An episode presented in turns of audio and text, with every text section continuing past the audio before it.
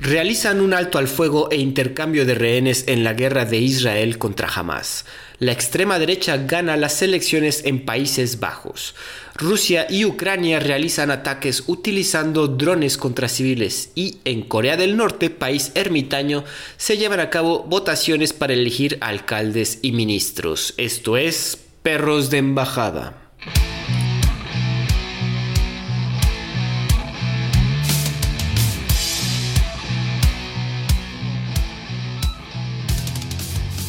Hola amigos, bienvenidos nuevamente. Yo soy Andrés Rojas, también conocido como Chad, y me acompaña mi confitrión, amigo y perro del alma, Santiago del Castillo. ¿Cómo estás esta tarde, Santi? ¿Qué pasó, mi Chad? Muchas gracias. Este, muy bien, todo bien. Eh, bienvenidos a nuestros podcast escuchas. Aquí estamos en un episodio más de Perros de Embajada, su podcast de geopolítica.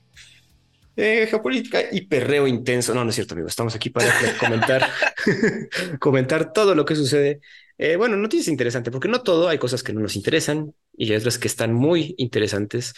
Entre esas que están interesantes, fíjate Santi, que gana la extrema derecha en Países Bajos. El líder del Partido por la Libertad, el PVV, de extrema derecha, el señor Geert Wilders, ha comenzado este jueves 23 de noviembre la búsqueda de socios para formar una coalición luego de su victoria electoral. El Partido por la Libertad obtuvo 37 escaños de los 150 en juego, muy por delante de los 25 escaños de la coalición laborista ecologista liderado por el excomisario europeo Franz Timmermans y los 24 escaños del Partido Popular por la Libertad y la Democracia, lo que sería la centro derecha del primer ministro saliente, el señor Mark Rutte.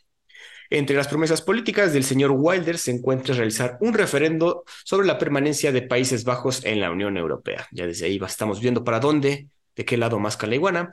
Antes de las elecciones, los líderes de los otros tres grandes partidos aseguraron que no participarían en un gobierno dirigido por el PVV. Ahí vamos, vale. Wilders ha, forjado su carrera política haciendo frente a lo que denomina una invasión islámica. No duda en llamar a los marroquíes rufianes, y a proponer concursos de caricaturas del profeta Mahoma, además de prohibir el Corán, este libro tan importante para la religión musulmana. Sin embargo, para formar coalición también manifestó dejar de lado sus opiniones sobre, el Islam. Ya veo que la tiene difícil, entonces ahí está tomando ya sus lados. Entre sus propuestas están el restablecimiento del control en las fronteras neerlandesas, la detención y expulsión de migrantes ilegales, el retorno de solicitantes de asilo sirios y la reintroducción de permisos de trabajo para trabajadores dentro de la Unión Europea. Santi, pues otro, otro país que se va del lado derecho, hijo.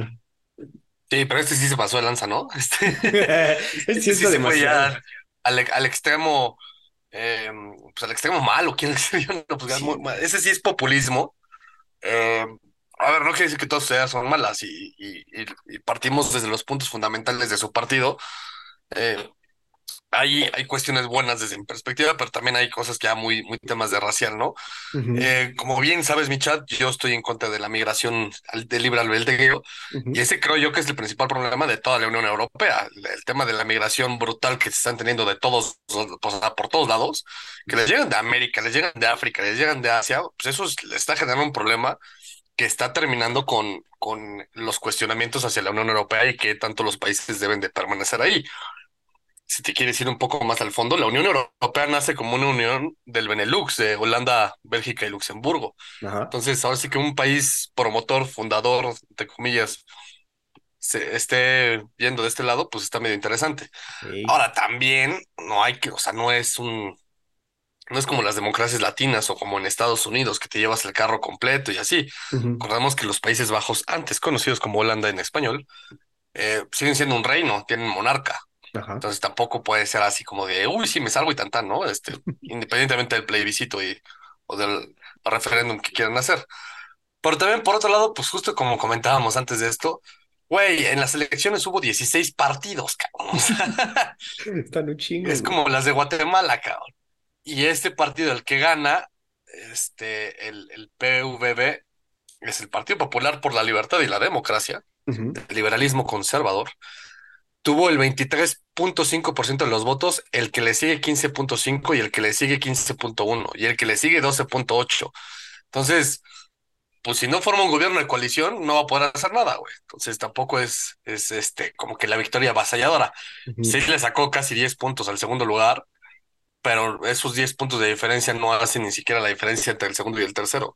Sí, está cañón, como decíamos, tiene, para formar coalición, pues iba a tener que hacer un chingo de, concesiones y pues con, con su idea de que, güey, hay que sacar a todos y el, hecho de que se quiera salir de la Unión Europea, eso yo no sabía eso que comentas que fue de los primeros que la, que la, que la coincidió, digamos. Güey, ya no se puede, güey. O sea, ya vimos que es un desmadre con Inglaterra y creo que en eh, eh, Países Bajos está como que más entramado en todos los movimientos económicos de Europa, güey, como para decir, ah, no, pues fíjate que ya no. O sea, su salida sería el triple de sangrienta que la de. Nada más para empezar, porque tienen el euro, güey. Este, el Reino Unido no tiene el euro. Ah, y nada más ese es el, el primer tema, ¿no? Este, ya, si, si quieres, seguimos con más temas, pero. A ver, sí sería catastrófico para, para los Países Bajos y para la Unión Europea. La Unión Europea es es catastrófico porque genera una ola, ¿no? Es una ola antieuropeísta. No tanto, o sea, sí económicamente sí, porque Países Bajos sí es un país importante económicamente hablando, pero tampoco es Alemania, o Francia, o España, o Italia, este, ¿no? O Portugal, vaya, que Portugal sigue siendo de las peores economías, pero pues, aunque seas la peor economía, produces, güey. Sí. Lo que decíamos este, del litio pasado. Sí, exacto. Eh, lo que es interesante son la cantidad de partidos que hay, y eso te habla un poco de cómo está conformado los Países Bajos. O sea, de hecho se llaman Países Bajos porque Holanda es una región de los Países Bajos. Y son, son un conglomerado de gente neerlandesa muy, muy interesante, porque pues sí, son neerlandeses, hablan, hablan neerlandés, este, pero todos son muy distintos, güey. No es lo mismo este, pues Ámsterdam que La Haya. A ver, cosa interesante, recordemos que hola, bueno, los Países Bajos tienen tres capitales. Ah, cabrón. Este, es La Haya, es una capital, eh, Ámsterdam es la otra, y la tercera, no me acuerdo el nombre, pero es de estos que una parte está, o sea, el Parlamento está en una ciudad, el Ejecutivo está en otro y el Judicial está en otro. Ajá. Entonces, eh, hay un tema interesante de, de, las, de las ciudades. Y es de los primeros en hacerlo, ¿no? Mira, su capital es Ámsterdam, sin embargo, la organización de administración del reino radica en La Haya. Ajá. Es oficial. La, todo lo administrativo y legislatura nacional. Así es. Entonces, sí, es, un poco dividido. Pero bueno, independientemente de esa parte, también vemos la lista de los partidos y la ideología que tienen, y ves desde partidos de los derechos de los animales, el partido pirata, federalismo europeo, derecha cristiana, agrarismo, socialismo democrático, nacionalsocialismo, este, liberalismo conservador, populismo de derecha, populismo de izquierda. O sea, sí tienen todas las ideologías bien representadas. Está muy cabrón. Digo, pues, es interesante. Está interesante y va a estar difícil para este señor, a pesar de que sí, como, como bien mencionas, ganado por 10 puntos aún así no la tiene fácil y tiene que hacer coalición con, pues, como todos, güey. O ceder, ¿no? Ciertas ideas, esto de que vamos a prohibir el, Corán, vamos a expulsar a todos, son ideas que te sirven otra vez, como comentamos, mucho en campaña, pero al momento de, de la realpolitik, pues tienes como que hacer, hacerlas de lado. Oye, yo creo que más bien lo que va a pasar es que se va a hacer una coalición ante este güey, este, del partido que actualmente está en el poder, el, el, el, Ajá, el Partido Popular de la Libertad. no sé, no sé cómo se pronuncia, la neta. No. Este, que son un poco más de izquierda, pero el tema del antiislamismo que, que está sufriendo eh, Países Bajos va muy de la mano con lo que pasa en Bélgica. También. En Bélgica tú llegas a Bruselas y ya es un país musulmán, prácticamente, güey. O sea, bueno, Bruselas, o sea, Bélgica no, pero Bruselas sí ya es musulmán, ¿no? Em, y obviamente toda esta migración musulmana, pues también ya empezó a llegar de manera muy dramática a, los Países Bajos.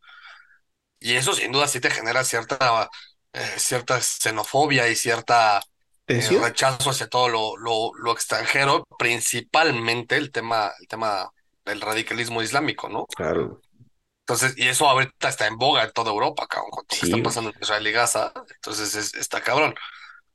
Entonces, pues también derivado de lo que pasó en Francia con Charlie Hebdo y todas estas uh pues sí está cabrón, güey. Está, está difícil, güey. O sea, y ahorita tenemos otra noticia que también no se ha confirmado, pero también tiene que ver con este asunto de cierta xenofobia que se está, que está, pues quieras o no, tomando pues, una fuerte cabida en, el en las políticas de, Europa en general, cabrón. Entonces. Es que del mundo, güey, la, realidad es, es, es, todo el mundo abogaba por un mundo globalizado y sin fronteras y que sí todos somos hermanos y así. Pero la realidad es muy lejos de eso, güey, por la, cultura, de, la diferencia cultural que existe entre los humanos es base fundamental y, y, y, pivotal para el desarrollo de los países y el desarrollo de las identidades, güey. De ahí nacen los estados-nación. O sea, ¿cómo puede ser un estado-nación si tu, tu estado no corresponde a la nación? Este, es un poco la discusión, ¿no? Entonces, por ejemplo, aquí en México se, se, discute mucho ese tema de que si somos un Estado-nación, cuando yo, desde mi perspectiva, no somos un Estado-nación, porque somos un Estado con muchas nacionalidades, güey. O sea, están mayas, aztecas, toto, otomís, totonacas, lo que se te ocurra, criollos, este, vaya, lo que se te ocurra, güey. Em, Estados Unidos igual, ¿no? Un país que sí puede ser un ejemplo perfecto de Estado-nación, pues, o sea, no sé, San Marino, güey. Este... la madre, te fuiste a lo micro, micro de lo micro, cabrón. Sí, o no sé, Uruguay tal vez, güey. O sea, son países que, que no, no han sido afectados culturalmente por esa por migraciones que afectan de una u otra manera la cultura de ese propio país, güey. Y que no, y que han, se han o sea, se ha formado la figura del país en torno a esa nación, no en torno a varias naciones. Es que eso es lo complicado. Oye, bueno, Ahorita una pregunta, tú estudiaste durante esas épocas donde sí se promovía mucho más la globalización a principios de los 2000, güey. Como que, que, y aparte, ¿qué fue lo que cambió? Bueno, no, te voy a decir qué es lo que cambió, sino que, que, tenía tanta esperanza ese asunto, güey. ¿Será que es que había dos corrientes y, creo que sigue habiéndolas. Eh, pero esas dos corrientes era una hablaba de la globalización como globalización de mercado, de que se abran las fronteras para el intercambio y el mercado libre, y otra vez una globalización en la que todos somos hermanos y vaya y tocamos la guitarra y nos abrazamos, güey.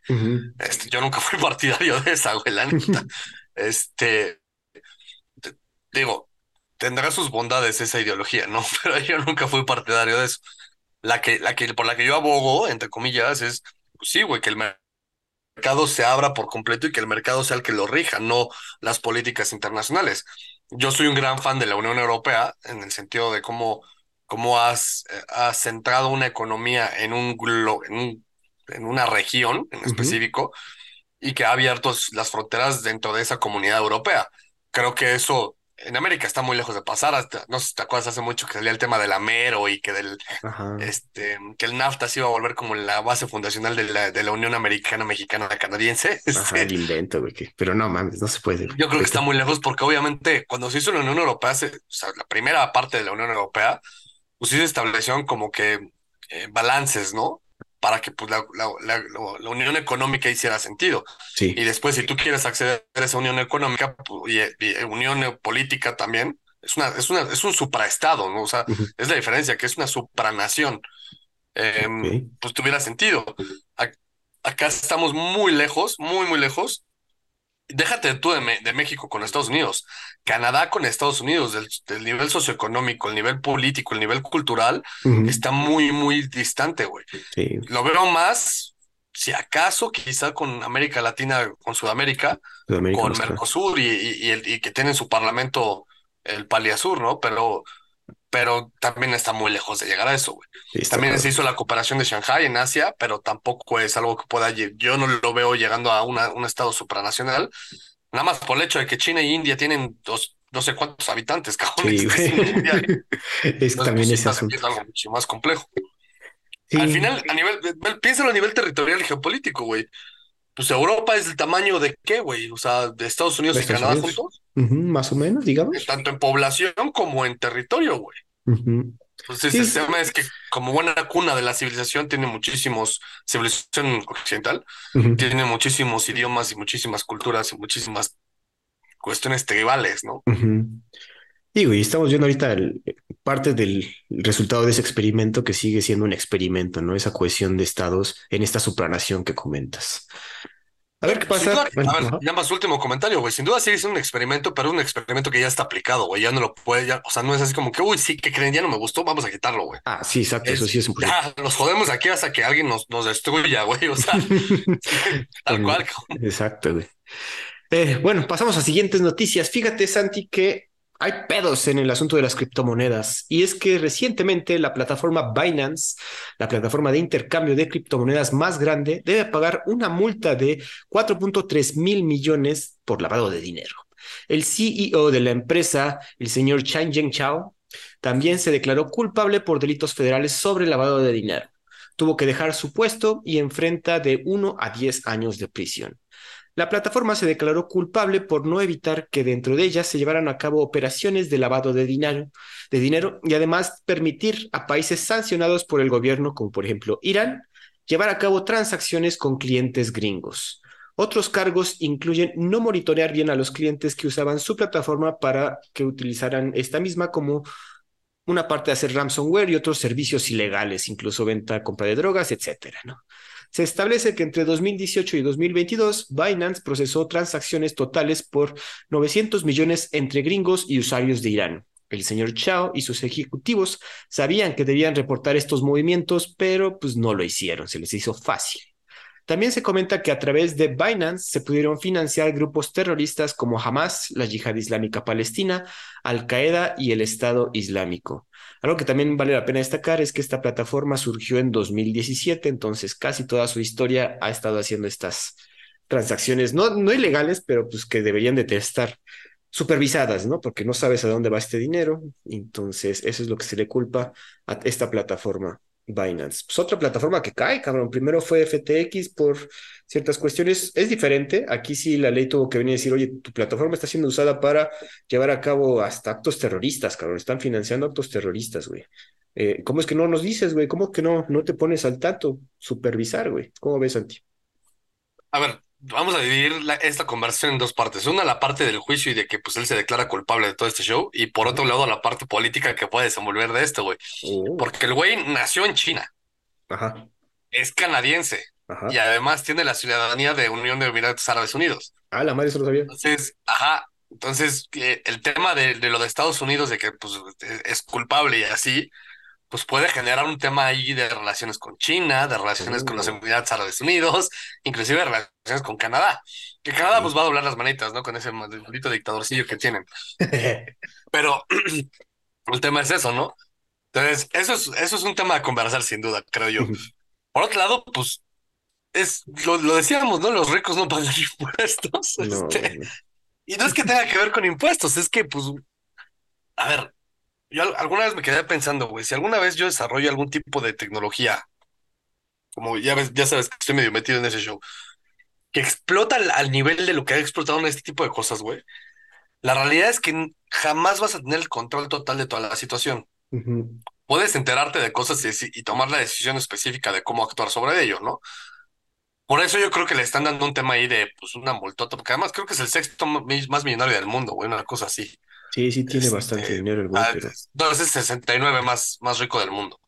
O sea, dinero le sobra, güey. Le sobra para comprar países, este, continentes enteros, güey. O sea, te compras Centroamérica sin voltear a ver nada. bueno, una cosa que comentaban es que quizás este dinero no es líquido, entonces esta multa quizás sí les va a afectar porque van a tener que tomar dinero prestado de sus clientes.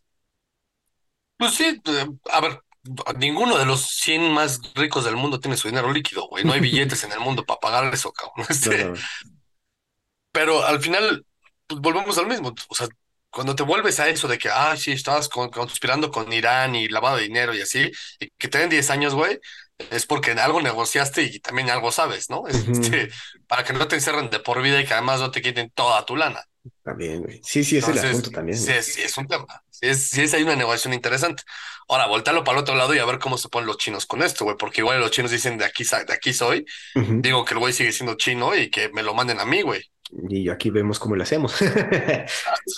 Ah, digo, también eh, es, que ahorita que comentaste eso de que, güey, quizás se le fue tanto de las manos y eso pasa con esta explosión de startups o de en este asunto de criptomonedas, de, güey, pues la neta no iba a checar bien, bien a dónde iban todas mis transacciones, güey, y, a, pesar que hubiera unas que sea, fueran unas red flags, digamos, pues, güey, no las checó mi subyacente o, la gente que tengo abajo de mí. Claro, seguro hay algunas que sí te, ya, o sea, brincan y así a todo lo alto dice, güey, aquí tienes a Osama Bin Laden haciendo transacciones para comprar aviones. No mames, haz algo, ¿no? Este, y seguramente son el tipo de decisiones que sí llegan al escritorio de un CEO, este, independientemente de cuál sea el background de ese CEO, pero güey, tampoco creo que sea tan, tan mal, mal habido como para decir, sí, güey, vamos a, a permitir fondear terrorismo. También el tema es que se vuelve un poco político, güey. pues yo creé mi app, güey. Yo soy canadiense y de la Unión Euro eh, de la Unión de Emiratos Árabes Unidos. ¿Quién eres tú, Estados Unidos, para decirme a mí que yo no tengo nada que ver contigo, entre comillas, con quién hacer negocios? No, Obviamente, si la empresa hace negocios en Estados Unidos, pues te puede decir, güey, no, no, no, no te metes con los iraníes. Pero pues sí se vuelve un tema ahí político cuando, cuando era empresarial. Cuando era empresarial, güey, sí. También hemos visto muchos problemas. Esta es la segunda plataforma gigante que empieza a flaquear, ¿no? Digo, tuvimos FTX y esto como que exige regulación o alguna supervisión más importante de los gobiernos, ¿tú crees? Esa es la otra, güey. De hecho, yo ya he leído mucho al respecto que ya se em, empieza a oler a cacería de brujas.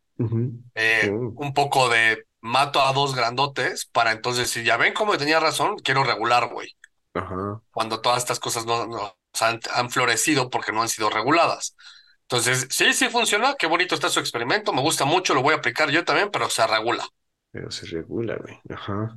Entonces, es, esa, esa, teoría de la conspiración, pues sí, tiene sentido, güey, de güey. O sea, los más grandes están cayendo por cosas que cualquier chiquito los, quema, los, los quebraría, ¿no? Entonces, aguas, mejor regulaciones, güey, les conviene. ¿Cómo ven? Den su bracito a torcer.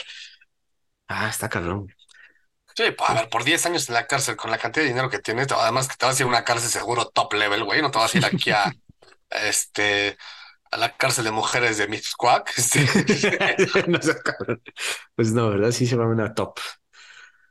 Santi, vámonos hasta el otro lado y algo que pasó que yo no sabía que sucedía, y es que cada cinco años celebran elecciones locales en Corea del Norte. El país asiático celebra estas elecciones, ah, no, cada cuatro años, desde 1999, y el número de escaños lo determina la población de cada zona.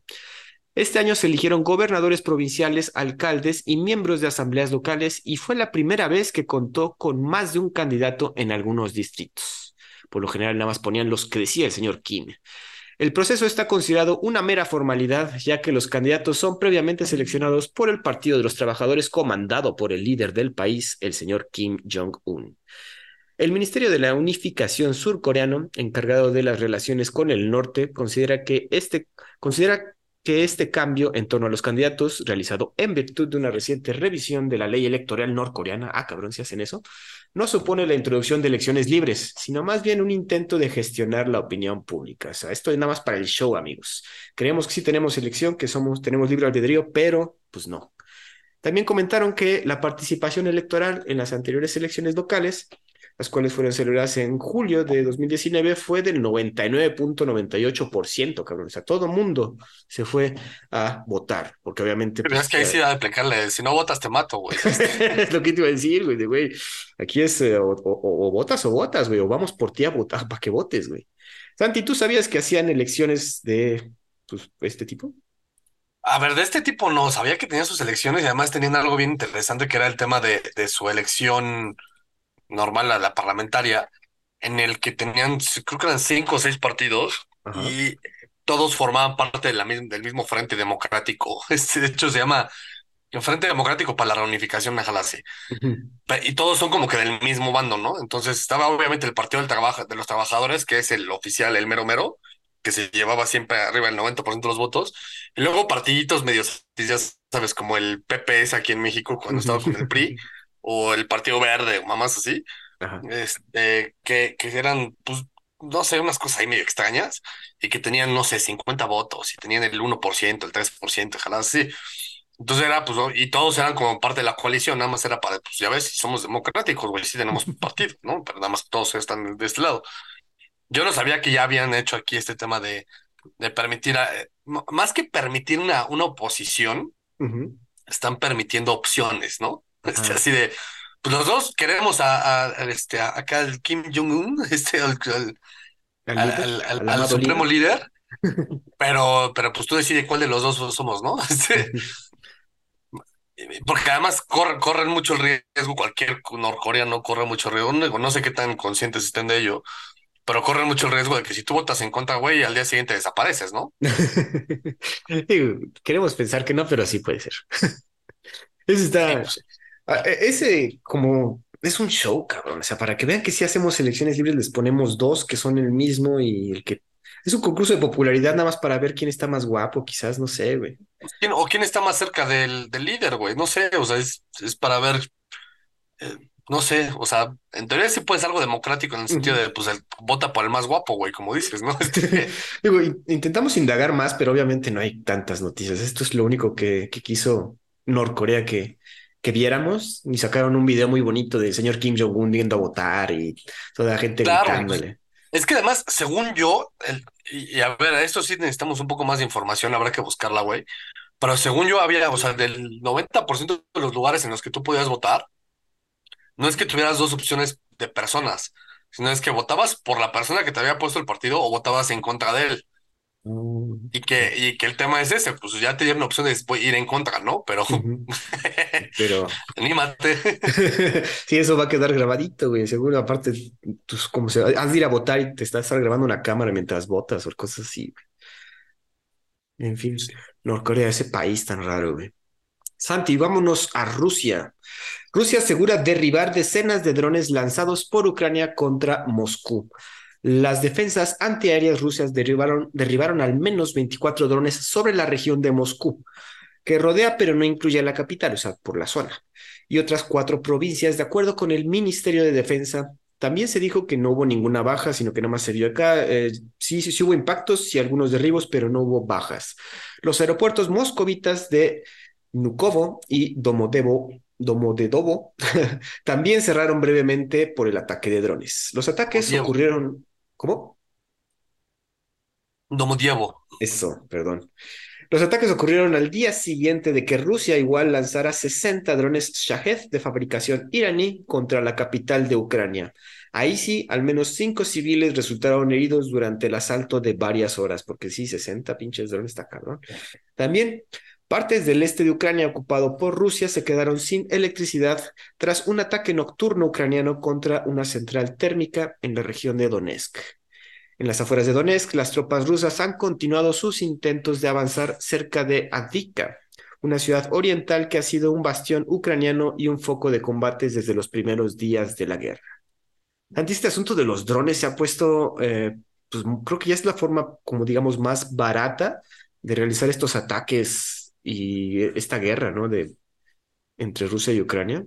Pues eh, lo dije desde el principio, ¿no? Estamos viendo como el, el preludio de una, de un conflicto más grande en el que yo lo comparaba con el tema de la guerra civil española, ¿no? En el que prueban las nuevas tácticas de guerra. Pues eso es así como el- El avance. toda, toda tecnología desarrollada por el humano siempre lo primero que se hace es se prueba en las guerras, ¿no? Se prueba en su efectividad militar. El Internet es un caso, es, es un, es un ejemplo perfecto. Yo creo que ahorita es- este tipo de conflictos, eh, lo que está pasando en Rusia, lo que está pasando también, por ejemplo, en Israel, es un tema, vamos a probar estas cosas a ver qué tan efectivas son, güey. Al fin y al cabo, en teoría, no nos cuestan humanos el, el, el probarlas. No nos cuestan a los que lo están lanzando, ¿no? Sí, Este, güey.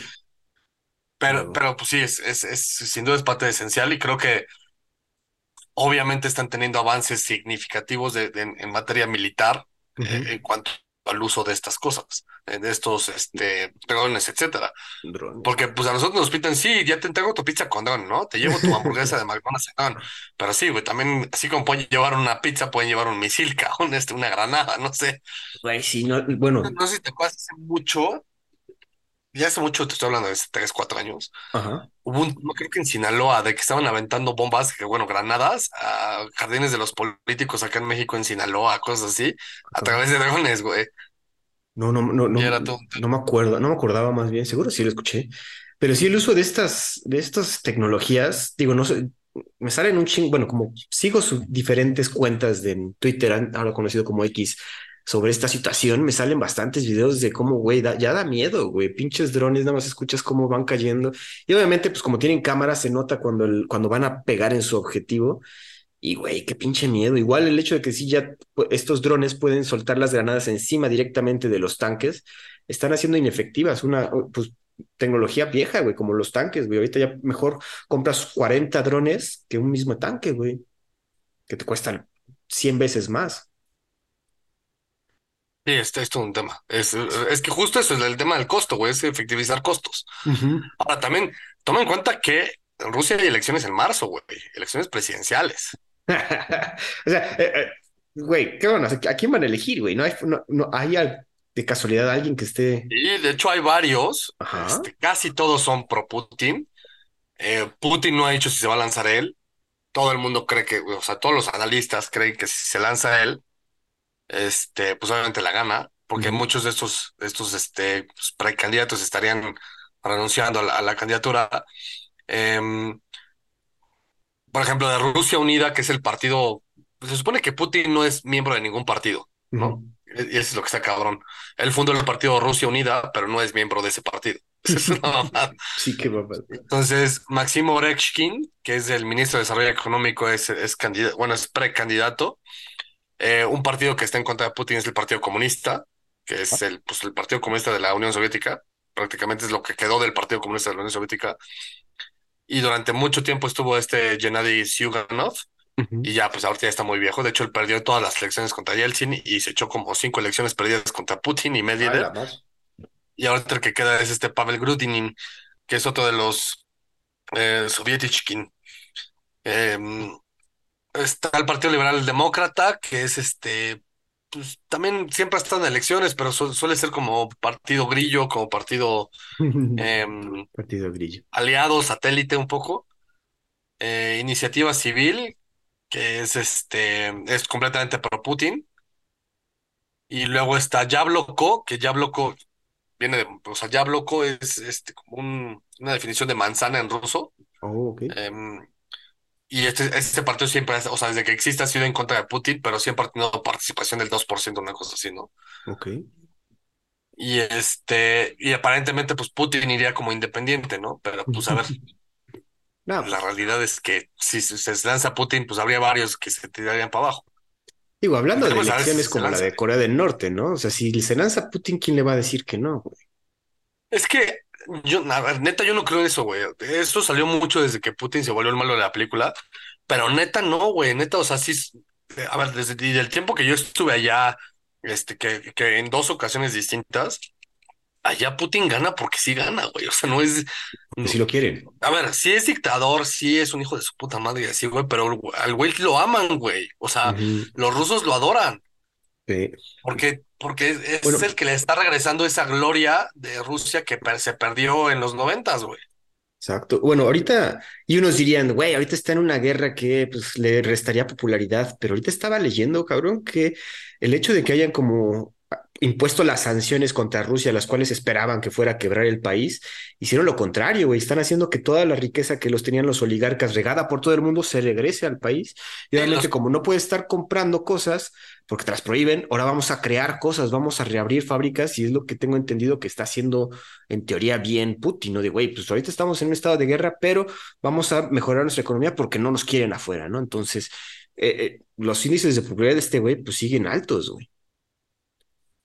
Es que, sabes que justo el tema es ese, güey, porque la gente que no está feliz con Putin es un porcentaje relativamente bajo, a ver, no, no sea poca persona.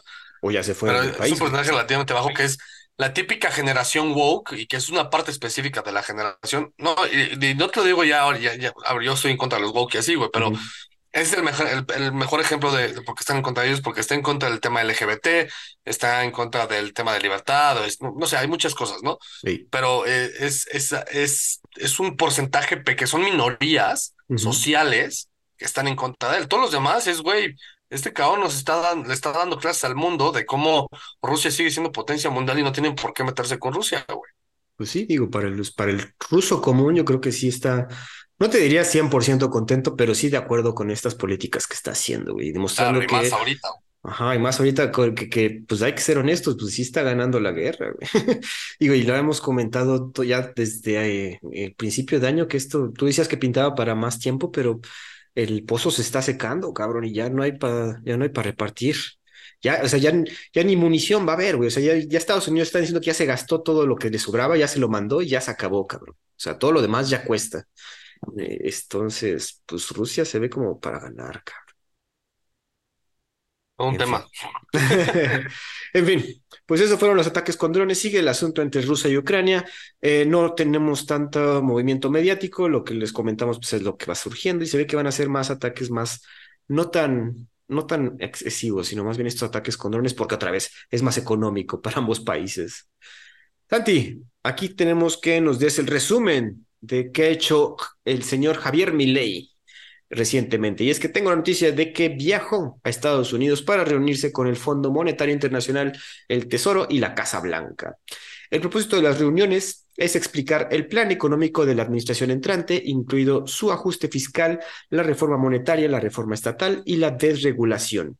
La delegación no busca financiación en este viaje, según el portavoz de Miley.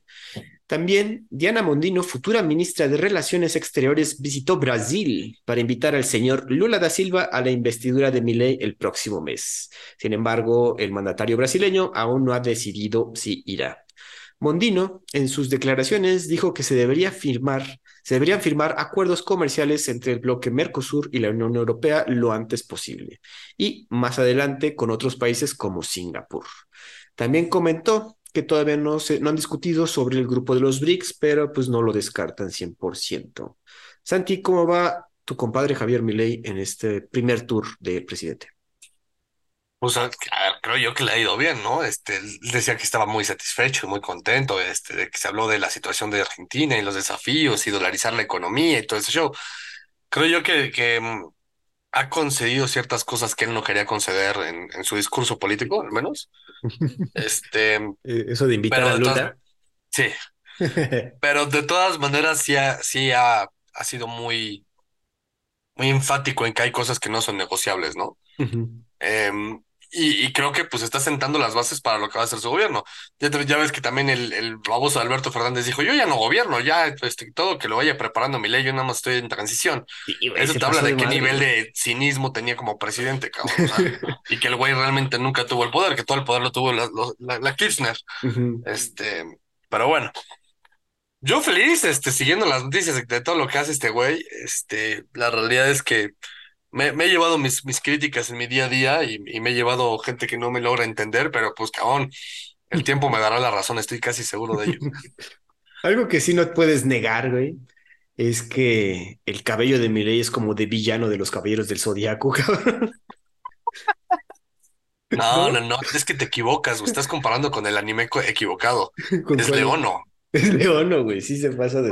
Güey, también el pinche, el que ganó ahorita el Geert Wilders, también maneja ahí una cabellera interesante, eh, güey. Como es que justo, de hecho, eh, yo estaba viendo un meme de eso, güey, de que por qué la derecha no se peina, güey. Estaba el Boris Johnson, el de, el de Inglaterra, está Donald Trump, este. este o sea que hay, un pedo ahí con el pelo y la derecha. Ahora, el hecho de que se vaya directamente a reunirse a Estados Unidos nos habla de que ese güey sí, bueno, desde que dijo que quiere dolarizar la economía, seguro Estados Unidos volteó a ver de, oye, ¿quieres No, pero no te fijes en eso de dolarizar la economía, güey. Eso te está dando un, un trasfondo de qué es lo que va a hacer en su gobierno, güey. Porque cuando ganaba Alberto Fernández o los Kirchner o todos los que fueran ahí un poco peronistas o de izquierda, siempre era de América Latina, vamos a hacer la América Latina de Mercosur y eh, Maduro y Hugo Chávez y la mamada, ¿no? Y lo mismo pasa aquí en México. México siempre volteó a ver hacia arriba hasta que llegó el imbécil que tenemos ahorita. Este, entonces eh, volteamos a ver hacia abajo, ¿no? Pero la neta, a ver, siendo tú pensante, ¿a quién quieres voltear a ver? ¿A los güeyes mediocres de abajo o a los güeyes que, pues, de una u otra manera son líderes del mundo, güey? Nos caerán bien o nos caerán mal, güey, tendrán sus cosas y lo que quieras, pero, pero pues, es el bully o el bulleado, güey. Exacto, pues sí tienen el capital también, güey, entonces pues hay que voltear hacia arriba, güey. Sí, mi ley te está diciendo, güey, a mí me vale madres América Latina, yo quiero negociar allá arriba, güey. Exacto, güey. Digo, y también algo que comentaron cuando ya eh, pues ganó el señor, es que varias empresas ya están volteando a ver otra vez Argentina, por ejemplo. Yo no sabía que ya no tienen Amazon, cabrón. No tienen eBay, no, nada más, no. Eso tiene que ver también con un tema de mercado libre, no es, no es solamente eh, que pues Amazon no haya querido estar y así también. O sea, sin duda hay cuestiones ahí políticas y de, y de Estado, pero también Mercado Libre es, es un puto monstruo. este, y hay empresas latinoamericanas, eh, por ejemplo, Rappi, que es colombiana, este, hay, hay una que conocí yo ahora en Brasil que se llama, que es la competencia de Uber, güey, al grado de que no hay Uber Eats en, en Brasil, ah, que estos tienen el, el, iFood se llama, güey. iFood, ok. O sea, eso es un nivel de competencia. Y ahí es, ahí es donde te demuestro que el mercado funciona, güey. No porque Amazon sea la empresa más grande a nivel mundial y que Beso sea un pinche monstruo, güey. En Argentina no entra porque pues Mercado Libre tiene totalmente afianzado el negocio ahí, güey. Bueno, pero también no vio oportunidad de, pues, de hacer dinero también hasta ahorita, que dijeron, güey. Pues también si tienes a Meli, güey, que Meli tiene, es como, a ver, ¿para qué metes un McDonald's en, en Rusia, no? O sea, hubo durante mucho tiempo, pero ahorita ya no hay, güey. ¿Por qué? Porque hay un tema de soft power que dices, no, güey, yo no te voy a comprar nada, ¿no? Al revés, ¿para qué metes, o sea, no sé, no se me ocurre un ejemplo más pragmático, pero sí, o sea, es, es un tema de, ¿para qué metes comida? No, no sé, güey. Sí, no, ¿por qué metes comida mexicana? ¿Por qué no metes, como si dice, ¿qué te gusta acá? Taco Bell aquí en México, pues ¿por qué no? Ándale, justo eso, güey. ¿Por qué no? De hecho, ya lo hicieron dos veces, güey. Hubo Taco Bell aquí en México y las dos veces quebró, güey. ¿Por qué? Porque el único moped que se paraba ahí era yo. sí, sí, seguro sí, güey. Ahora, eh, esto que ya, como dices, tuvo que hacer ya concesiones y pues sí tiene que voltear a ver tanto a, al Mercosur y la Unión Europea y países asiáticos, ¿no? Que decía que le había dicho a Lula da Silva comunista, dictadora a Xi Jinping, pero pues quieras o no, sí también tiene que empezar a voltear a ver hacia allá. Ahorita, como bien dices, fue directo a Estados Unidos, aquí está el dinero, de hecho se reunió y salieron varias fotos con el expresidente Bill Clinton ahí, entonces es interesante verlo ahí juntándose con esta gente. Que, Bill Clinton es un presidente demócrata, pero no es tan de izquierda, güey, es más centrado el güey. Sí, sí, creo que de los últimos más centrados con... De hecho, de los presidentes demócratas ha sido el más de centro. También, toma en cuenta que él venía de Arkansas, que es un estado casi rojo, güey. Este. sí, güey, también. Eh, pues bueno, ahí está, el, empieza el Tour Miley para hacer, ir haciendo alianzas. ¿Tú crees que, a dónde crees que no va a ir o hacia dónde no va a voltear? A México. bueno, ahí sí, güey, es que también acá ya, ya, ya hicieron declaraciones aquí los altos mandos que pues seguro dijo Milei, no, ¿para qué, güey? ¿Para qué voy para allá? Mejor voy directo contra Estados Unidos. Digo, voy directo con Estados Unidos, no contra Estados Unidos, pero bueno. Eh, Santi, ¿algo más que agregar acerca de tu compadre? No, no, no, nada, aquí emocionado todavía. Este, todos mis detractores van a ver cómo el tiempo me dará la razón. Ahí sí, ah, sí, tenemos algunos escuchas argentinos, queremos saber su opinión, porque pues obviamente son los que se van a ver más afectados por esta situación. Santi, vámonos a la guerra entre Hamas y Israel, y es que liberaron a otros 17 rehenes en Gaza, incluidos nueve menores de edad. El actual alto al fuego de cuatro días se acordó para hacer la posible la liberación de al menos 50 de los 240 rehenes tomados por Hamas y llevados a Gaza. Esto fue a cambio de 150 palestinos encarcelados en prisiones israelíes. Entre ellos, entre los liberados está Ron Caribou, un ciudadano ruso-israelí que fue liberado. No, por, no, estaba dentro de los trámites, pero fue en respuesta a los esfuerzos del presidente Vladimir Putin y Nico Hamas. Entonces se ve que ahí Vladimir Putin hizo unas llamaditas, dijeron, oye, pues préstanos este compadre. Y dije, bueno, unos 7.000 palestinos se encuentran encarcelados en las prisiones israelíes, según el Club de Prisioneros, una ONG palestina. En total, ya son 117 presos palestinos los que han sido liberados desde, que comenzó la tregua. Existe la posibilidad de que la tregua se prolongue un día por cada 10 rehenes que jamás libere, además de los 50 ya pactados. El grupo y el gobierno israelí ya han dado señales de que están abiertos a una ampliación del acuerdo y ahorita Santi ya me confirmó que sí, por lo menos un par de días va a seguir este alto al fuego. Parte del acuerdo de la tregua actual permite que ingrese a Gaza más ayuda humanitaria, pero estas mismas agencias que llevan la ayuda humanitaria afirman que lo que llega no es suficiente para cubrir las desesperadas carencias. Santi, pues por lo menos aquí hay avances en este asunto, se calmaron los ánimos, un alto al fuego pactado entre estos dos. Eh, sí, además estuvo, estuvo interesante porque fue principalmente el tema de liberar de liberar niños y así, güey. Ajá, es que también Entonces, este, salían, ya sabes, las historias estas que son un poco, desde mi perspectiva, son un poco con amarillismo, un poco para que saquen la lágrima a Remy, que si te la sacan, este, que ese es el tema, ¿no? Que sí lo logran. Este, porque vi, por ejemplo, el reportaje de una niña que cumplió nueve años y que eh, aparentemente la habían declarado muerta, pero después se dieron cuenta que el ADN no era y que la niña salió y que ya nada más le quedaba el papá y, o sea, nota con tendencia amarillista, pero que sí te saca la lágrima Remy, güey. Em, eso, que dices también, digo, en, en, esta noticia, de hecho, ¿dónde la agarré? Ah, mira, de la jornada, güey. Bueno, sí ponían como que todas las edades de los menores de edad. Digo, güey, tranquilo, ya sé que sí está y cruel, pero. La sacaste la jornada, güey. Sí, ya sé, ¿verdad, güey? Oye, tenemos que ser este plurales en cuanto escogemos noticias. Si, sí, nuestros amigos. Acuérdense que todas las noticias de las que hablamos las ponemos en nuestra descripción del episodio para que vean que hay diferentes fuentes, no, no solo nos abocamos a uno. Entonces, ahorita tocó la jornada, perdón, Santi, dice que no es tu tu publicación preferida, pero pues de ahí tomamos. Es que de quién, güey. pero bueno, regresando aquí a la noticia, sí, sí varias historias como las que dice Santi, de hecho, de niños que fueron secuestrados y los cuales ya se quedaron huérfanos porque sus padres murieron durante el ataque del 7 de octubre. Entonces, cosas que bien dice Santi nos sacan la lagrimita y son para hacernos, como, sí son, no quiero decir amarillistas, pero sí, sí son amarillistas, cabrón. Sí, sin duda. Y, a ver, la, nota formal, ya para no tener tendencia ni un lado ni del otro, es que es que efectivamente la, pues, el alto del fuego se prolonga hasta el jueves, ¿no? Independientemente de eso, los dos han, han dicho que pues, los dos han violado ese alto al fuego, ¿no? O sea, tanto más dice que Israel ha, ha seguido bombardeando como Israel dice que estos güeyes siguen haciendo jaladas, ¿no? También. Este, el tema es que es un alto al fuego con intercambio de prisioneros, ¿no? Este, que, que eso es un poco negociado a rajatabla por la comunidad internacional principalmente los países europeos. Mm, quiero recalcar que la ONU no ha tenido absolutamente nada que ver con esto. Este de hecho, también decían que incluso Qatar estaba ayudando más que la ONU, güey. Entonces, mira, pues eso te dice del filo. de hecho, se supone que Qatar y la Unión Europea, algunos países, ni siquiera la Unión Europea como organismo, sino algunos países miembros de la Unión Europea han sido los que han mediado el tema. Em, y pues bueno, a ver, es, ojalá y esto se prolongue por ya como que algo muchísimo más estable a largo plazo.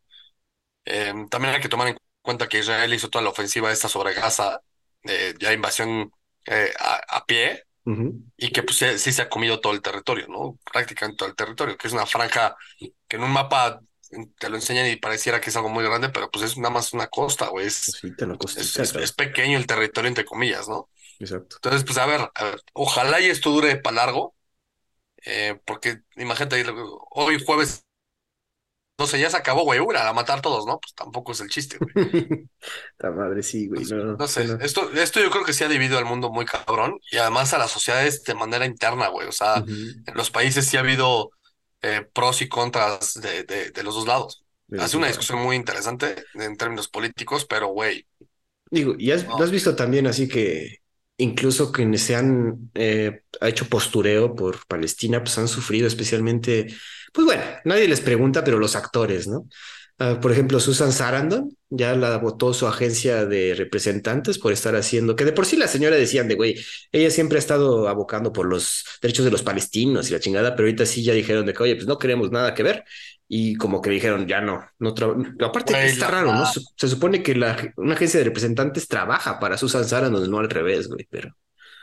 Sí, pero eh, es, a mí todo lo que es Hollywood y la industria hollywoodense y así, eso se me, ha, se me ha hecho siempre lo más deleznable en la historia de la humanidad, güey. me, me fascina ir al cine, me maman las películas, las películas gringas me fascinan, pero ellos como industria, güey, son lo, lo más deleznable, güey, son el diablo en persona, cabrón, porque son, son justo estos los que te incitan al tema woke, al tema LGBT, al tema palestina, al tema de 18 cosas que es nada más porque ellos piensan de una manera y nunca van a permitir un pensamiento distinto al de ellos, güey. Y eso es lo que está mal. O sea, puede que yo sea, entre comillas, pro-palestino y que no esté tan de acuerdo con ciertas cosas de Israel, pero eso no quiere decir que tú, que seas pro-Israel, estés mal, güey. O sea, tienes un punto de vista distinto al mío. Em, eh, y eso es en todo, en todo el espectro de, de, todo lo que pasa a nivel ser humano, cabrón. El pedo es que pues, los woke hoy en día, este, todos los, todas estas minorías que se fijan más en los sentimientos que en los hechos, este, no logran entender.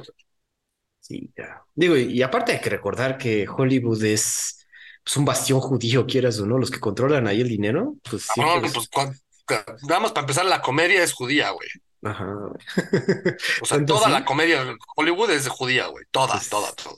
Sí, cierto, güey. Ya, ya no hay. Todos son judíos, Interesante. ¿Viste que le dieron cuello a las de Scream? No, no, no. ¿Viste las últimas de Scream, las 5 y las 6? No, no.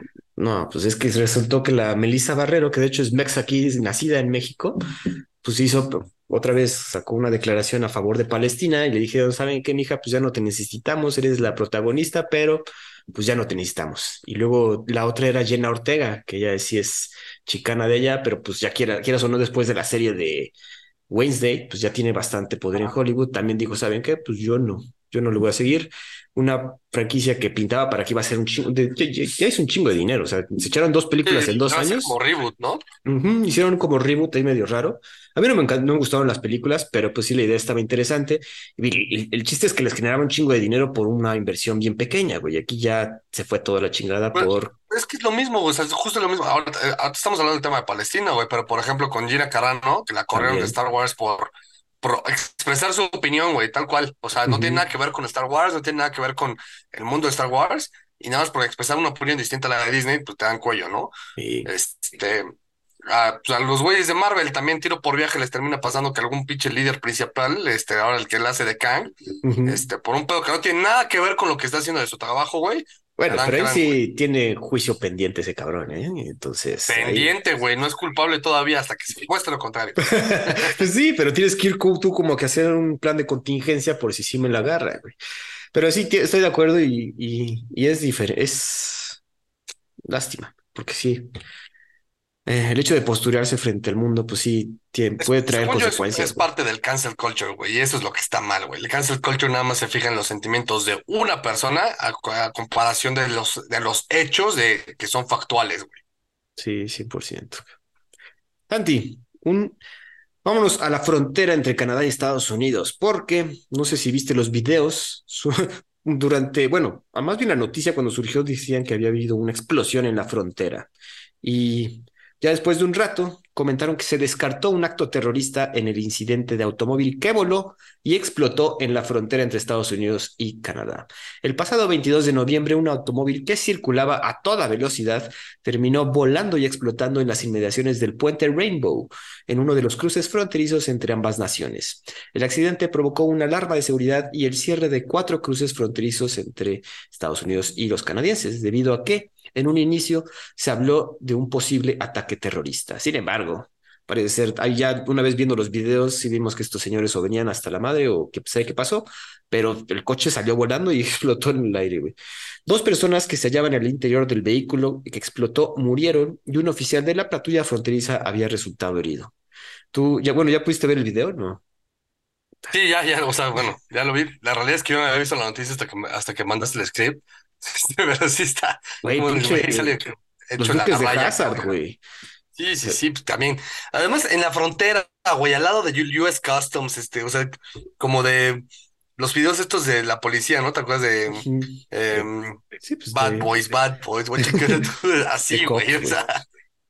Güey, está, muy real el video y cuando sucedió yo dije, no mames, como que si ataque terrorista, todas las alarmas, pónganse al tanto y de repente no, güey, fueron un par de güeyes pues drogados, yo creo, para ir a esa velocidad. Y pues sí, salieron volando, Diego. Duques de Hazard se quedan pendejos, güey.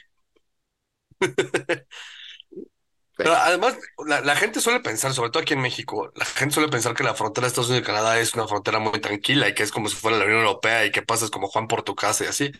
Cuando la realidad es que es una frontera que está bastante vigilada. Eh, muchísimo terrorista ha entrado por Canadá y, es una frontera, pues, no tan vigilada como la de México, pero sí no se queda corta, güey. O sea, sí está muy bien protegida y, y, no es tan sencillo la, la estar cruzando, güey. De, un tiempo para acá ha aumentado la, la bueno, obviamente después de los desde Sí, pero como que sí, no, como dices, no es como la frontera entre Estados Unidos y, y México, pero sí se ha ido reforzando, porque sí muchas veces decían de que, ah, no, pues aquí gente de Seattle se va para allá y vienen para acá y rápido, vamos a ver un juego de hockey para allá y regresamos en fa, ¿no? Pero, pero pues no, no, no, no se dice tan fácil, güey. Y más con este miedo, güey, pues de repente este par de pendejos. Güey, qué pinche susto, güey. Aparte se han de haber llevado todos. No, además, eso, el, tema del susto que generan, güey, eso hace que entonces los cargos contra ellos vayan a ser muchísimo más graves, güey. Que bueno, la verdad, lamentablemente murieron, güey, pero pues, ¿quién les manda a andar haciendo estas mamadas, güey? pero pues, los pagos se tienen que pagar, güey. a ver, que alguien tiene que pagar, no sé quién, pero alguien. Santi, vámonos a Irlanda. Y es que pues, se llevó, bueno, no se llevó a cabo, sucedió un, varias protestas, disturbios más bien, Al menos 34 detenidos por disturbios tras el, el apuñalamiento de cinco personas. La violencia estalló en las calles de la capital irlandesa de Dublín, después del apuñalamiento de cinco personas, incluidos tres niños y una mujer. Cientos de manifestantes, la mayoría de grupos anti-inmigrantes, se enfrentaron con la policía, incendiaron vehículos y aparte saquearon tiendas. Más de 400 agentes, muchos de ellos con equipos antimotines, se desplegaron por el centro de la ciudad para contener los disturbios. Otra vez vamos a regresar a este asunto y es que la migración aumentó a su segundo nivel más alto desde que comenzaron los registros en los 12 meses hasta abril de este año. Se estima que alrededor de 100.000 refugiados ucranianos además han llegado desde la invasión rusa. O sea, aparte de su migración normal, pues 100.000 personas más llegaron. La llegada de migrantes provocó un incremento de 11.7% en la población del país durante los últimos años. Eso es bastante, cabrón. Lo que ha contribuido a un aumento constante en los precios de la vivienda. El agresor eh, que llevó a cabo estos horribles actos del cual no se ha revelado su, identidad ni país de origen, es un hombre de 50 años y se encuentra hospitalizado en estado grave. O sea, esto fue, eh, creo que fue el, hace cuatro días y aún no revela la identidad porque no vamos a, digo, no queremos especular, pero pues seguro sí es inmigrante, güey. Bueno, no sé tú cómo veas, Santi. No, de hecho, se supone que todo el tema está alrededor del de, de, disturbios antimigrantes, güey, que es, volvemos al mismo, güey, es un tema antimigración generalizado en, en, la Unión Europea y en los países europeos, güey. Es, güey, o sea, si tú piensas en Irlanda, ¿cómo es un irlandés, güey? Cabello. Pelirrojo, ¿no? O sea, eso es como que el, el estereotipo, y lo, por eso lo recalco, es el estereotipo de un irlandés, güey. Cuando de repente ya deja de haber pelirrojos y empieza a haber negros en la selección de fútbol de Irlanda, dices, ay, este cabrón de dónde salió, güey. ¿No? sí, yo no me este, O al revés, un árabe por ahí, hay una, hay una Ahmud una jalada así, este, dices, y este güey irlandés, pero ¿de dónde? Hijo de la chingada. Y luego tienes un Julián Quiñones pues, este, aquí en México, ¿no? Eh, eh, el incremento de la población está cabrón, ese 11% en 10 años está cabrón, güey, ¿no? Pues es que échale, güey, y, el tema, porque además el irlandés es hipercatólico, güey. También, güey. Pues, hipercatólico, o sea, se supone que los países más católicos del mundo se supone que es Italia, México y luego Irlanda, güey. Ah, ok. Y creo que en cuarto es España. Pero, güey, o sea, a ese nivel y de repente pues te empieza a llegar gente de otro lado, cabrón, con una cultura completamente distinta y que además no se adapta a esa cultura, o sea, que sino que, que intenta imponer su propia cultura, no hay, un, no, hay una asimilación cultural, eso es lo que, lo que le está generando todo el conflicto a, Europa, güey, porque toda la migración que está teniendo no es de gente que asimila cultura, es, o sea, a ver, eh, eh, eh, quizás es un mal ejemplo, güey, pero si yo me fuera al país de mi esposa, pues yo asimilo la cultura de mi esposa, güey, no, no es como que voy a llevar y pues ahora a comer tacos todos a la chingada y trabajamos este eh, como nueve horas, güey, de, de, de, ocho a seis. Música ranchera a este, todo volumen, güey. Sí, sí, sí, y cerveza corona, cabrón, y tequila, todos a la chingada, pues no, güey. Este, Allá es al revés, güey. O sea, cuando, cuando la gente, la gente que la que está llenando Europa es de gente que no se está asimilando y que sí está trayendo todas esas cosas, que además muchas veces pueden ser buenas, güey. Digamos, el kebab en Alemania, ¿no? Pero eh, muchas veces que no necesariamente son buenas, güey. O sea, hay, países que son muy limpios, entre comillas, y ciertas culturas que no son tan limpias. Imagínate que te llevas, no sé, güey, una legión de un millón de indios a Japón, güey. Destruyes la pulcritud de Japón, güey. Siendo honesto, sí, no queremos insultar a nadie, pero sí, el, japonés promedio es mucho más pulcro que el indio promedio, que el mexicano promedio. es un tema cultural, güey. No es que los indios estén mal y que sean unos puchis cerdos, güey, pero pues los japoneses son demasiado pulcros, güey. Cierto. Digo, aquí también el asunto, y, y, no es la primera vez, también lo sucedió en Francia, que tras el ataque del, del 7 de octubre, pues sí ha habido el apuñalamiento también en París, ahorita este apuñalamiento con arma blanca en, digo, mujeres y niños, cabrón. Y aparte, aparte parece ser que uno de los niños está en estado grave, güey. Qué pinche miedo, güey. Entonces, obviamente se va a poner loca la gente, güey. Si ya de por sí tiene este sentimiento xenófobo, quizás no muy marcado, pero pues los invitas a que se destape con estas cosas, güey. Sí, sin duda. Creo que es parte pivotal de, todo ese tipo de noticias, güey. Y es, y, no solamente esto que pasó en Irlanda, güey, también pues, el, el tema de que ganara este partido en, Países Bajos, güey, que, que en Alemania, en Francia, o sea, sí se vuelve un tema que, que a, a, corto plazo va a ser el principal punto de discusión y que sin duda va a ser el, el, la parte pivotal en elecciones, en promesas de candidatos, radicalismos de ambos lados, güey, este, o sea, sí, yo sí lo considero que es un problema que se está germinando y que va a explotar de una manera muy, muy dramática. Y está explotando, digo, no, no, no digo que a futuro, sino más bien está sucediendo estos índices de violencia. a futuro a corto plazo. Ajá, exacto, güey. Pero oh, bueno, y como que están impulsando este movimiento hacia la derecha, ¿no? Estos ataques, güey. Porque, digo, de por sí yo estoy de la idea de que hay como ese vaivén de las ideologías políticas. Un rato está a la izquierda, un rato está a la derecha, un rato está a la izquierda. Y ahorita estamos viendo que por todos lados la derecha está ganando, güey, especialmente en Europa. Y estas acciones, pues, no ayudan a, a esta globalización de la cual estábamos hablando al principio del episodio, güey. Pues es que justo la izquierda fue la que dijo, ay, sí, todos somos humanos y este, pásenle. Ven a mi eh, casa.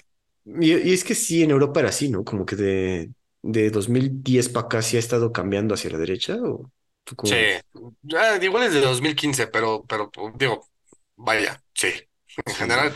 Y si no, también, o sea, no es que hayan girado a la derecha, sino que también germinaron eh, partidos políticos de extrema derecha, eso sí, muy, muy radicalizada, una derecha muy populista, que ya le están comiendo el mandado a la derecha tradicional y que obviamente ahorita son los partidos como el que ganó en, Países Bajos, ¿no?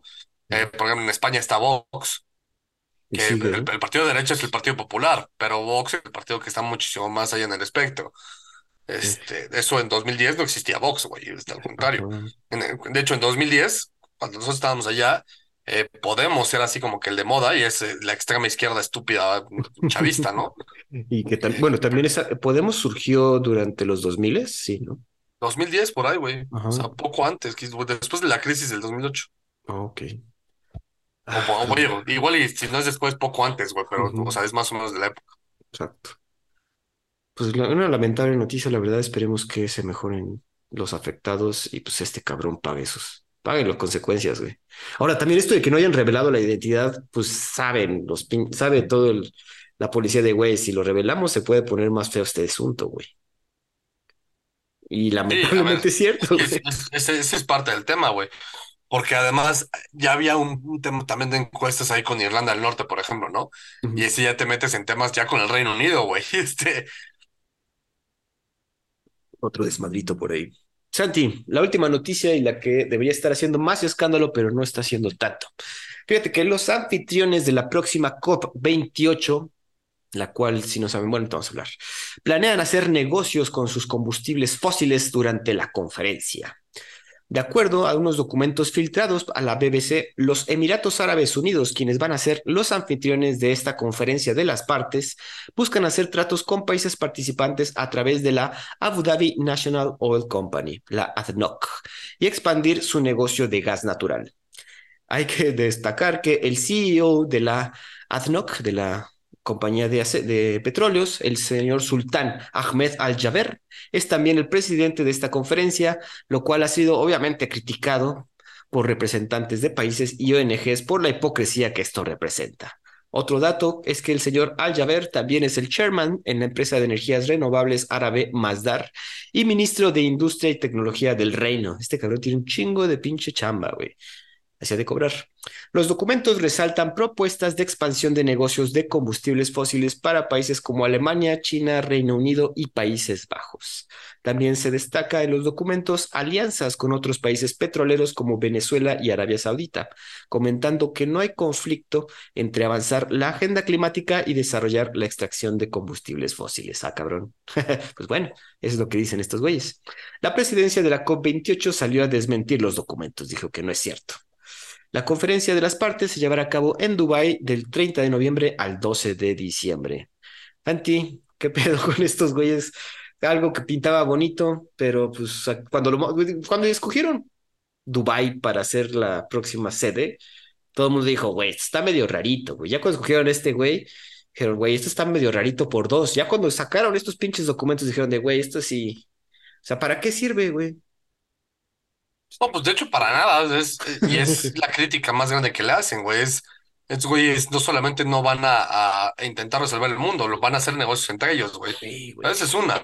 Otra es los esos, a ver, esto porque salió y se liqueó y los, este, las noticias lo que quieras, ¿no?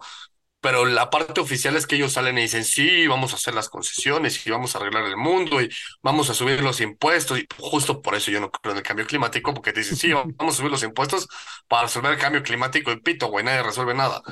Entonces, eh, y esa es la parte que dicen, y en la parte práctica es lo que, la parte que dicen.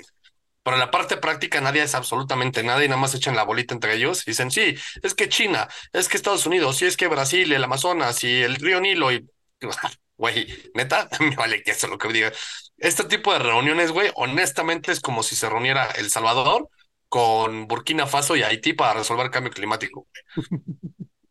bueno, sí, Llevamos ya 28 de estas conferencias y el chiste de estas conferencias es que sí hay que hacerla constantemente para estar presentando resultados.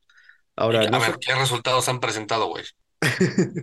bueno, güey, ya lo platicamos en el podcast, güey, ya se llegó a un acuerdo para pagar para hacer un fondo para los países que, como tú bien decías, van a desaparecer debido al cambio climático, ¿no? Entonces, ese fue uno de los grandes logros que sí han estado proclamando de esta conferencia de las partes. O sea, van a juntar dinero para dárselo a discreción a unos países, ¿no?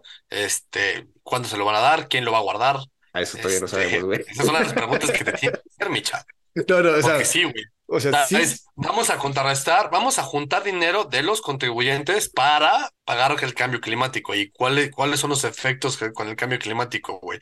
¿Se ha beneficiado el cambio climático? ¿Se ha hecho, según todos estos idiotas que creen, perdón que te lo diga, que creen que el cambio climático nos va a matar a todos dentro de los próximos cinco años, dígase Greta Thunberg, este, ¿Qué, qué, qué avances ha habido de, gracias a este tipo de cosas, güey? ¿Ya se, se acabó el cambio climático? ¿Ha reducido la, la, el apocalipsis climático?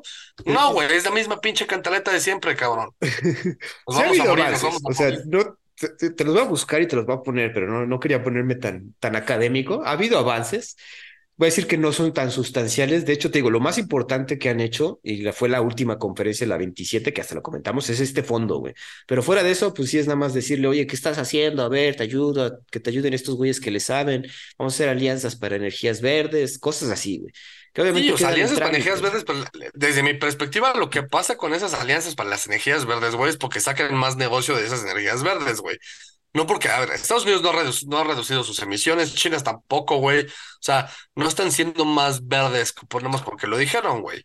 Y esa es la realidad. Ahora, mi punto es ese, güey. A base de billetes, este, no arreglas a la naturaleza, güey. La naturaleza le vale un queso la cantidad de dinero que tenga un país o el otro, güey. O cuál contamine más o cuál contamine menos. O sea, a la naturaleza le vale un queso si, si cae un tsunami en, en Malasia o si cae un huracán en Acapulco, cabrón. Eso no lo resuelves a billetazos, güey.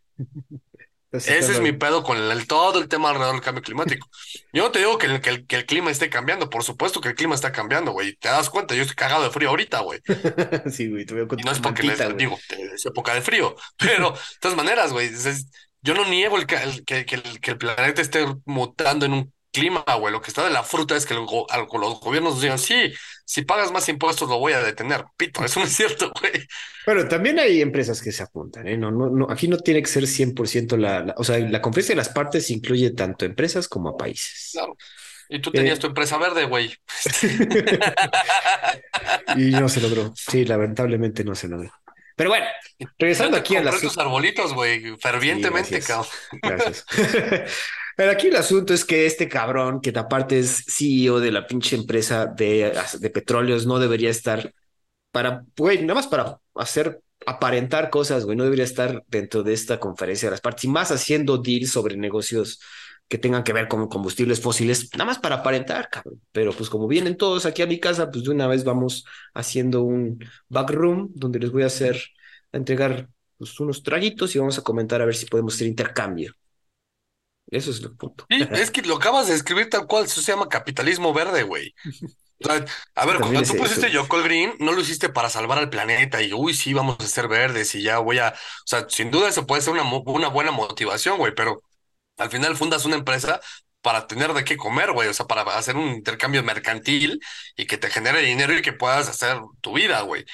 Este, puede tener una motivación verde, sí, sin duda, pero pues sigue siendo un tema de mercado, güey. Sigue siendo un tema de interacción y de, y de, transacción. Por eso todas estas mamadas que se sacan de la manga entre empresas y gobiernos patrocinados por la ONU, güey, por no sé, por Greenpeace y por quien tú quieras, me las puedo polar con el triunfo, güey. O sea, a ver, cabrón, llegaron al punto de prohibir en toda América del Norte, se prohibieron los popotes porque pinches tortuguitas, güey, pero eso sí, güey, ten tu pinche vaso en este de, plástico, tu ropa de plástico, o sea, cabrón, los popotes, hijo de puta, por las pinches tortuguitas. por mí maten 15 tortugas ahorita y dame un pinche popote, cabrón. Tranquilo, Santi, deja las tortugas en paz, güey. Es que los ambientalistas me cagan, güey. Es como los veganos, güey. Es lo peor que le pasa a la humanidad. Es la peor ideología del mundo, güey. Peor que los de izquierda, güey. Que además son parte de la izquierda. derivan de ahí estos señores. Pero bueno, Santi, algo más que criticarle aquí a la COP20. Creo que ya dijiste. Todo un chingo, que aunque se ven a la verga, güey. que se mueran todos, la verdad. Pues bueno, a pesar de lo que comenta Santi, yo creo que sí vamos a hablar. Si es que se llega a un buen acuerdo, porque otra vez llevamos 28 conferencias de las partes, a ver si sí llegan a algo importante. o sea, es que fíjate lo que está diciendo. Después de 28 van a llegar a un buen acuerdo. No mames. uno tiene todavía esperanza, cabrón, que tengan ahí una resolución que diga, güey, todo se va a arreglar pero no, no, no, no va a ser así. Si es que pasa, se lo vamos a comentar aquí en este episodio, en los próximos episodios, pero bueno. Y aunque no pase, también lo comentamos, me reiré. ya ven, porque nos da pie a que Santi se pase un buen rato. Santi, pues eso sería todo. Nos escuchamos la siguiente semana, amigos, acá en Los Perros de Embajada. Hasta luego.